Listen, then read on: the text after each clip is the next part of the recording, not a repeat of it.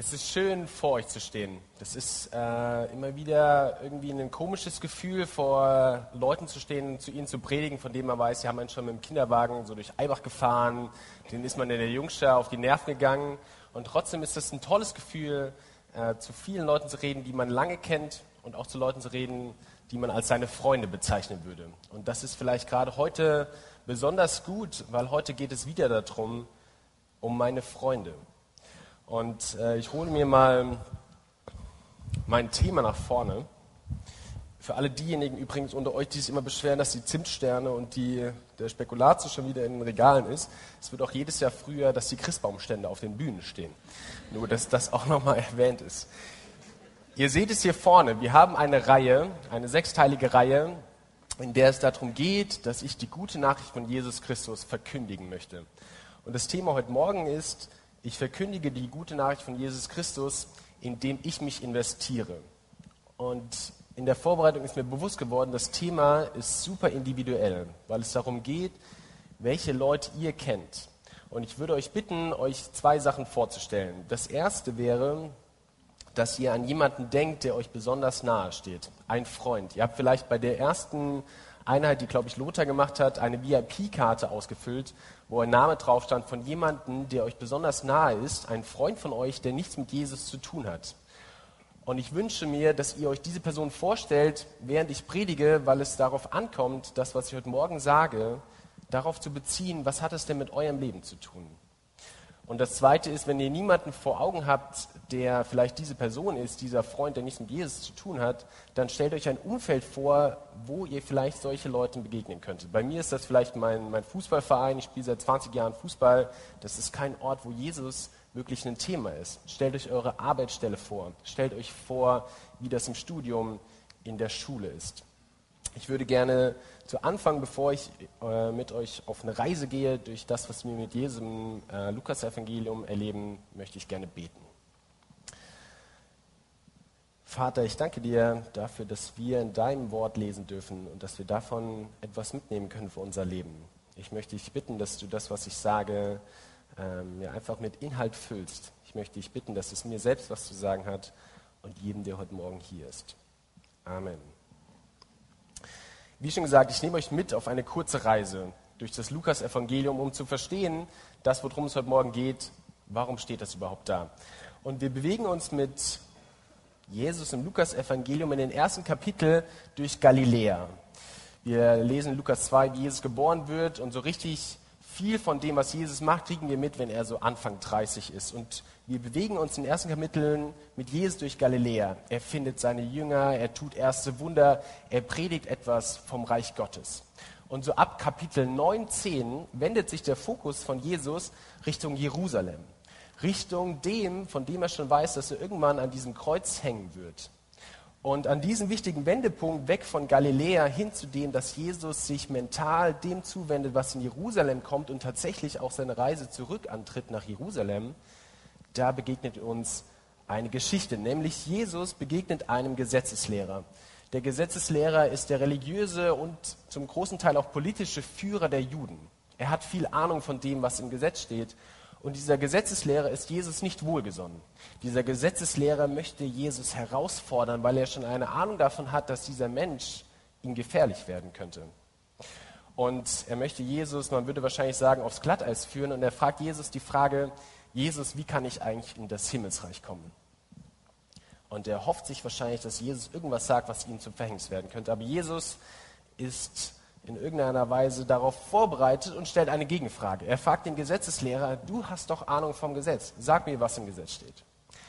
Und der Gesetzeslehrer zitiert aus zwei unterschiedlichen Stellen im Alten Testament und sagt, okay, im ähm, Alten Testament steht, ich muss den Herrn, meinen Gott, lieben von ganzem Herzen, von ganzer Seele, mit all meiner Kraft, mit all meinem Gemüt und meinen Nächsten wie mich selbst. Und Jesus sagt, du hast richtig geantwortet, so kommst du ins Himmelsreich. Aber der Gesetzeslehrer möchte äh, da nicht aufhören, er bohrt nach, er möchte irgendwie weitermachen. Und dann lesen wir den Text, den ihr hier vorne mitlesen könnt. Der steht in Lukas 10, wenn ihr das selbst in eurem Bibel mitlesen wollt. Steht er hier vorne perfekt. Der steht auch irgendwo in meinem iPad. Lukas 10, die Verse 29 bis 35. Er aber wollte sich rechtfertigen und sprach zu Jesus, wer ist denn mein Nächster? Da antwortete Jesus und sprach, es war ein Mensch, der ging von Jerusalem hinab nach Jericho und fiel unter die Räuber. Die zogen ihn aus und schlugen ihn und machten sich davon und ließen ihn halbtot liegen. Es traf sich aber, dass ein Priester dieselbe Straße hinabzog, und als er ihn sah, ging er vorüber. Desgleichen auch ein Levit. Als er zu der Stelle kam und ihn sah, ging er vorüber. Ein Samariter aber, der auf der Reise war, kam dahin, und als er ihn sah, jammerte es ihn. Und er ging zu ihm, goss Öl und Wein auf seine Wunden und verband sie ihm, hob ihn auf sein Tier und brachte ihn in eine Herberge und pflegte ihn. Am nächsten Tag zog er zwei Silbergroschen heraus, gab sie dem Wirt und sprach, pflege ihn. Und wenn du mehr ausgibst, will ich dir bezahlen, wenn ich wiederkomme.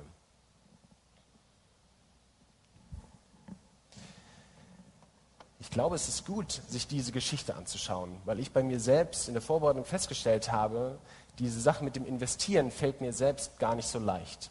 Sowohl bei meinen engsten Freunden fällt es mir nicht so leicht zu investieren, als auch zu Leuten in meinem Fußballverein zu sagen, ich investiere in dich. Und da ist es gut, sich anzuschauen, was sagt Jesus darüber. Und die meisten Leute von euch, die meisten hier, werden diese Geschichte schon oft gehört haben. Das ist so eine dieser Standardgeschichten, die ich wahrscheinlich auch in der Jungschar zu meinen äh, ehemals oder noch Jungschar Kindern erzählen würde. Und dieser Fokus unter dem man diese Geschichte oft anschaut, ist die offensichtliche Frage, wer ist mein Nächster? Und wir kennen die Antwort. Die Antwort ist, mein Nächster ist nicht immer derjenige, den ich vor Augen habe, sondern mein Nächster ist der, der da im Straßengraben liegt. Mein Nächster ist derjenige, der gerade meine Hilfe braucht. Und noch mehr ist mein Nächster irgendjemand, egal wo er herkommt. Auch der Samariter, der damals nicht angesehen war im Volk, auch der ist mein Nächster. Aber ich würde gerne diese Geschichte unter einer anderen Fragestellung beleuchten, weil ich glaube, dass es hier mehr zu sehen gibt, dass Jesus mehr sagen möchte als nur diese eine Fragestellung.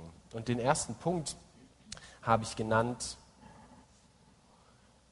die eigene Komfortzone, die eigene Komfortzone zu verlassen. Wenn ihr hier aus Dillenburg kommt, wie ich auch, dann habt ihr vielleicht vor fünf, sechs, sieben, acht Jahren die Aktion mitbekommen, runter vom Sofa rein in die Stadt. Ihr könnt euch mal kurz melden, wer kennt das noch? So, das kennen noch Leute, das ist sehr gut. Und ich glaube, das ist ein gutes Bild. Da hingen hier in der Stadt überall große Plakate, es war eine Marketingaktion vom Stadtmarketing und sie wollten Leute bewegen, von ihrem Zuhause, von ihrer Komfortzone, von ihrem Sofa, dem Inbegriff vielleicht von Gemütlichkeit, rauszugehen in die Stadt, um die Stadt zu beleben. Ich würde sagen, der Erfolg war wahrscheinlich mäßig, aber es ist ein äh, gutes Bild, nämlich Komfortzone zu verlassen. Wenn wir uns anschauen, was Jesus da sagt, hätte er diese Geschichte überall hinlegen können. Und es ist spannend, sich zu fragen, warum will sich eigentlich der Gesetzeslehrer rechtfertigen mit der Frage, wer ist mein Nächster? Und ich habe verschiedene Kommentare dazu gelesen und ich fand, schlüssigste, der schlüssigste Grund war, dass der Gesetzeslehrer sagt ja quasi selbst, wie komme ich ins Himmelsreich? Gott lieben, meinen Nächsten lieben. Aber wahrscheinlich denkt der Gesetzeslehrer in seinen Kategorien und denkt, mein Nächster ist doch bestimmt ein Jude. Oder vielleicht gerade auch nur die Besten der Besten der Juden. Und er will quasi seine Komfortzone abstecken und er will sich rechtfertigen, indem er Jesus nochmal fragt, okay, wenn ich mich schon investieren soll, wenn ich meinen Nächsten lieben soll, dann aber doch bitte nur die Nächsten von mir, wo ich das für gut halte. Er steckt seine Komfortzone ab, aber Jesus bricht damit und sagt, Nein, deine Komfortzone, die Leute, die deine Nächsten sind, sind nicht nur die Juden um dich herum, nicht nur die Frömmsten der Frömmsten, sondern dein Nächster ist vielleicht außerhalb deiner Komfortzone. Und man kann sich fragen in der Geschichte, warum legt Jesus diese, ähm, diese Szene auf diesen Weg von Jericho nach Jerusalem? Und wenn man sich das anschaut, dann ist der Weg von Jericho nach Jerusalem höchst beschwerlich.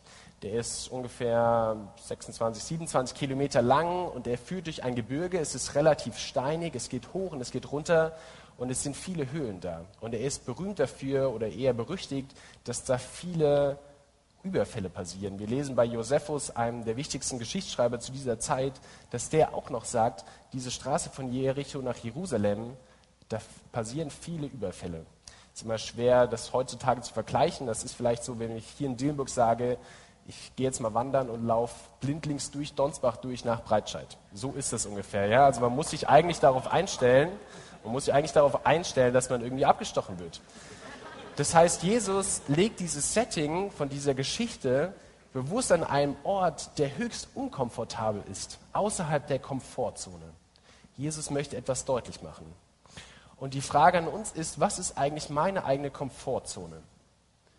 Wovor habe ich Angst? Wo traue ich mich nicht rauszugehen? Und ich glaube, die Antwort können zwei Sachen sein. Zum einen stelle ich bei mir fest, wenn ich mir meine Freunde anschaue, die keine Christen sind, dann habe ich vor verschiedenen Dingen Angst. Und gerade bei meinen Freunden ist es oft am schwierigsten, die zu fragen, wie kann ich hier eigentlich etwas Gutes tun? Es ist oft am schwierigsten zu fragen, wie geht es dir? Was brauchst du gerade? Und meine Komfortzone ist irgendwie, hängt damit zusammen, dass ich Angst davor habe, vielleicht mein Gesicht zu verlieren. Angst davor habe, zurückgewiesen zu werden. Und meine, Komfort, meine Komfortzone zu verlassen bedeutet hier zu sagen, ich traue mich wirklich nachzufragen, wie es dir geht, möglichst mich zu investieren. Und bei dem zweiten ist es vielleicht tatsächlich geografisch zu sagen, meine Komfortzone ist abseits von dem, wo ich mich immer bewege. Ich würde sagen, das hier ist Komfortzone. Ja, hier sind alle Leute und die meisten, ja, jetzt gerade nicht, aber oft wird man mit einem Lächeln begrüßt. Die Leute sind freundlich zu einem, die kennen einen. Ähm, aber das ist Komfortzone. Wenn ich in meinen Fußballverein gehe, dann ist das keine Komfortzone. Und wenn ich da sage, ich möchte mich in Menschen investieren, dann verlasse ich meine Komfortzone. Und ich denke, jeder von euch, egal ob ihr im Fußballverein seid, wo ihr arbeitet, welche Uni ihr besucht, in welche Schule ihr geht, ihr kennt solche Orte, wo es keine Komfortzone ist. Und ich glaube, Jesus fordert uns heraus, diese Komfortzone zu verlassen.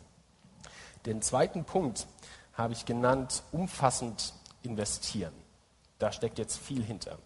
Und ich will kurz nochmal darauf eingehen, auf diesen Text und euch deutlich machen, da geht es um mehr als die Frage, wer ist mein Nächster. Weil Jesus, ich habe, glaube ich, die Verse auch nicht angeschrieben, ähm, Jesus hätte in der Mitte quasi aufhören können, um seinen Punkt deutlich zu machen. Nämlich, ähm, da kommt dieser Samariter, er wird über, nee, da kommt der Mann, der geht diesen Weg lang, er wird überfallen. Und dann kommt der Priester und der Levit und sie gehen vorbei. Und dann kommt der Samariter und Jesus hätte sagen können, der Samariter kommt, er sieht ihn und er kümmert sich um ihn und hätte dann am Ende von der Geschichte fragen können, Gesetzeslehrer, wer war denn der Nächste? Dann wäre der Punkt auch deutlich gewesen. Aber wenn man sich allein die Anzahl der Wörter anschaut, ist es fast Hälfte Hälfte zu sagen, das ist die Geschichte bis dahin, dass Jesus hätte fragen können, wer ist denn jetzt dein Nächster? Und den anderen Teil nimmt eine ganz große Beschreibung davon auf, wie sich dieser Samariter investiert in seinen Nächsten. Und ich war, als ich die Geschichte gelesen habe, habe ich erst gedacht, oh nein, auf keinen Fall so eine Geschichte, die schon alle Leute kennen. Ja, wo ich schon gedacht habe, oh, da hast du schon auch viel drüber gehört. Und ich war tatsächlich so ein bisschen geflasht davon, sich anzuschauen, wie viel steht eigentlich darüber, was der macht. Und ich würde gerne diesen Punkt umfassend investieren, deutlich machen daran, dass dieser Mensch, der da kommt, der Samariter, in erster Linie zuhört, was ist denn dein Bedürfnis? Der geht hin und da steht, es jammerte ihn. Der sieht diesen Mensch vielleicht im Straßengraben liegen und er geht hin, kniet sich vielleicht nieder und es jammert ihn. Er hat zutiefst Mitleid. Er möchte sich um diesen Menschen kümmern in all seinen Facetten. Er möchte herausfinden, was brauchst du denn gerade? Es jammerte ihn. Das heißt, um aktiv zu werden, um umfassend zu investieren, müssen wir erstmal hingehen und die Bedürfnisse sehen. Und dann wird er aktiv und er macht so viele Sachen, die einfach höchst faszinierend sind und die Jesus in Ausführlichkeit beschreibt. Er geht hin, es jammert ihn und er kümmert sich um seine Wunden. Das heißt, er nimmt Wein, wahrscheinlich um die Wunden zu desinfizieren, und er nimmt Öl, um die Wunden zu versorgen. Und er verbindet ihm die Wunden. Und wenn man jetzt sagt, dieser Samariter war jetzt wahrscheinlich nicht Dietrich Ort und läuft mit einer Arzttasche rum, weil er kein Arzt war, dann nimmt er wahrscheinlich von seiner eigenen Kleidung, vielleicht hätte, jetzt wäre es cool gewesen, wenn ich aus meiner Kleidung auch was rausgerissen hätte, er nimmt aus seiner eigenen Kleidung wahrscheinlich Stoff, reißt das ab, um ihm die Wunden zu verbinden, weil er wahrscheinlich ja auch keine Tücher oder so dabei hatte. Das heißt, er nimmt etwas von sich und verbindet ihm die Wunden. Und dann nimmt er ihn und hebt ihn auf sein, ähm, auf sein Reittier und läuft den Rest des Weges alleine. Und er bringt ihn in eine Herberge und versorgt ihn da. Und da ist ein kleines Wort, was super bedeutend ist, nämlich am nächsten Morgen macht er dann andere Sachen. Am nächsten Morgen gibt er dem Wirt Geld, aber das heißt, die ganze Nacht durch versorgt er diesen Mann. Er hört nicht auf, an der Straße zu sagen, jetzt ist quasi meine Pflicht getan, sondern er macht so viel, er sieht die ganzen Bedürfnisse und nimmt das, was er hat und investiert sich.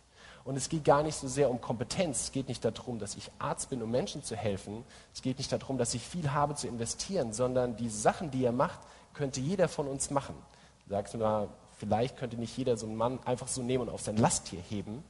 Aber wir brauchen nicht viel, um uns zu investieren. Oder wir haben schon viel. Wir sind so viel ausgestattet mit Sachen, in die wir investieren können. Und was gehört noch dazu, umfassend zu investieren? Ich finde, dieses Bild, was hier vorne ist, äh, drückt viel aus. Hier ist eine Hand zu sehen und da wächst etwas raus. Und ich glaube, das, was uns Jesus am Ende noch sagt, ist, dass umfassend investieren bedeutet, langfristig zu investieren. Dieser Mensch am nächsten Morgen hat vielleicht irgendwelche Termine. Er ist ja auch auf diesem Weg von Jericho nach Jerusalem. Er muss irgendwo hin. Das heißt, er sagt sich, okay, ich kann jetzt nicht mehr hier bleiben, aber er übernimmt Verantwortung und gibt dem Wirt Geld. Er gibt ihm zwei Silberstücke. Wenn man sich das anschaut, was das bedeutet, war das wahrscheinlich so viel, dass er ihn über drei Wochen lang beherbergen konnte. Er übernimmt Verantwortung. Er sagt nicht, das hört hier auf, ich habe jetzt meine Pflicht getan, sondern ich gebe dir Geld, damit du langfristig für ihn da bist. Und sagt ihm sogar, wenn ich wiederkomme von meiner Reise, dann will ich dir das bezahlen, was es mehr gekostet hat. Er macht sich Gedanken. Und ich finde dieses Bild so schön, weil ich oft denke, investieren hat ja nichts damit zu tun, dass ich einfach nur ein paar Samenkörner hinstreue, sondern investieren bedeutet oft, dass Wachstum erst sehr viel später zu sehen ist. Letzte Woche war Simon Bier hier und er hat gesagt, ähm, dass man heutzutage davon ausgeht, dass von der ersten Begegnung mit einem Christen bis zu dem, dass er, dieser Mensch, mein Freund vielleicht sagt, jetzt wage ich es, mit Jesus unterwegs zu sein, vergehen zwei Jahre. Von da bis da. Das heißt, wenn ich mich entscheide zu investieren, dann muss ich mir bewusst machen, das ist nicht damit getan, dass ich einmal zu jemandem gehe und ihm sage, ich tue dir etwas Gutes, sondern umfassend zu investieren bedeutet, sich bewusst zu machen, was ich hier anfange, hört vielleicht da auf. Es ist auch gut zu sagen, ich nehme mehr Leute mit ins Boot, aber diese Verantwortung ist langfristig. Und mein dritter Punkt habe ich mit einem großen Fragezeichen versehen. Das da.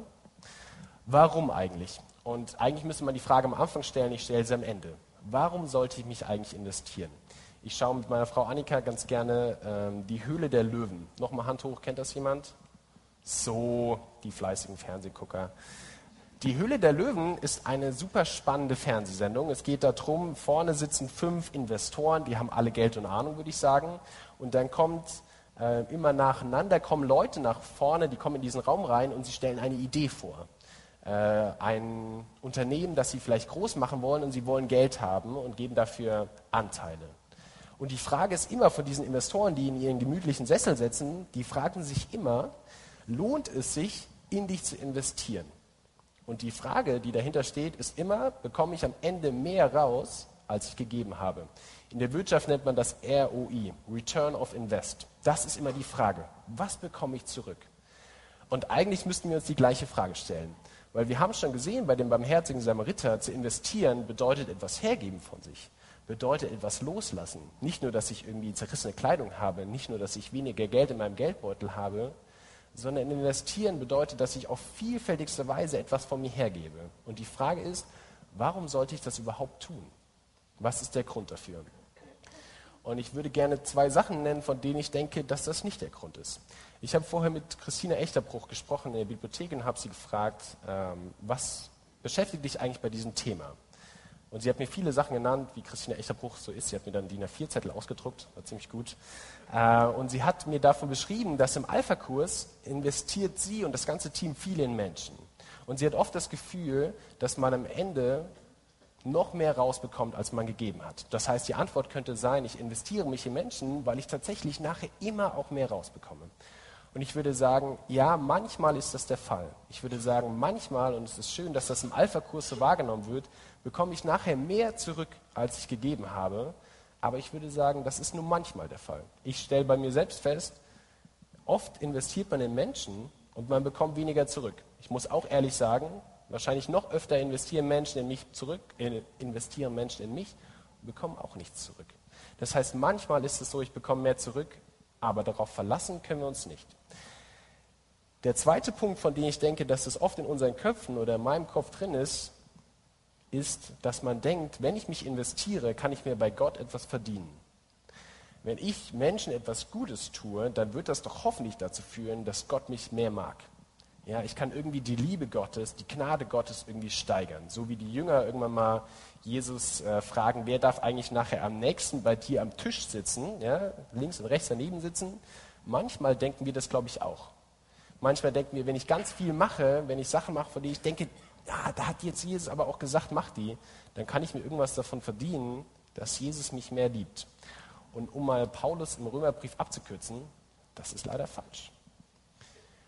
Wir können leider nichts daran ändern oder es ist wunderschön, dass wir nichts daran ändern können, dass Jesus uns liebt und dass Gott uns liebt. Und wir können dieser Gnade nichts hinzufügen, dieser Liebe, die ist einfach da.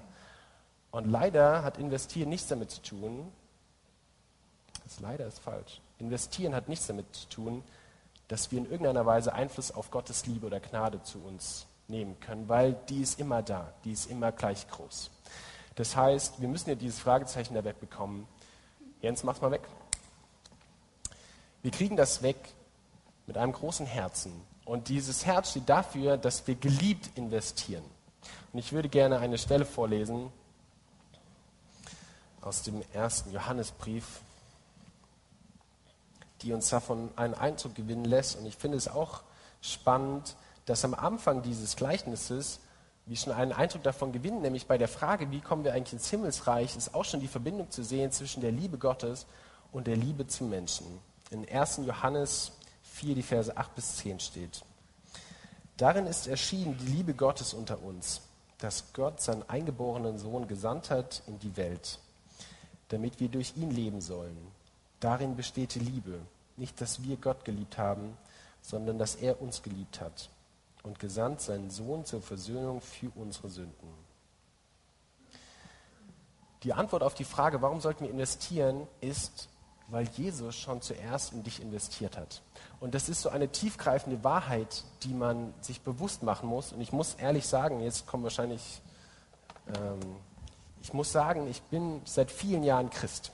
Ich würde sagen, ich bin wahrscheinlich mein ich weiß, in meiner Kinderbibel, die ich irgendwann in der Jungschar bekommen habe, steht drin, dass ich mich äh, 99 äh, bekehrt habe.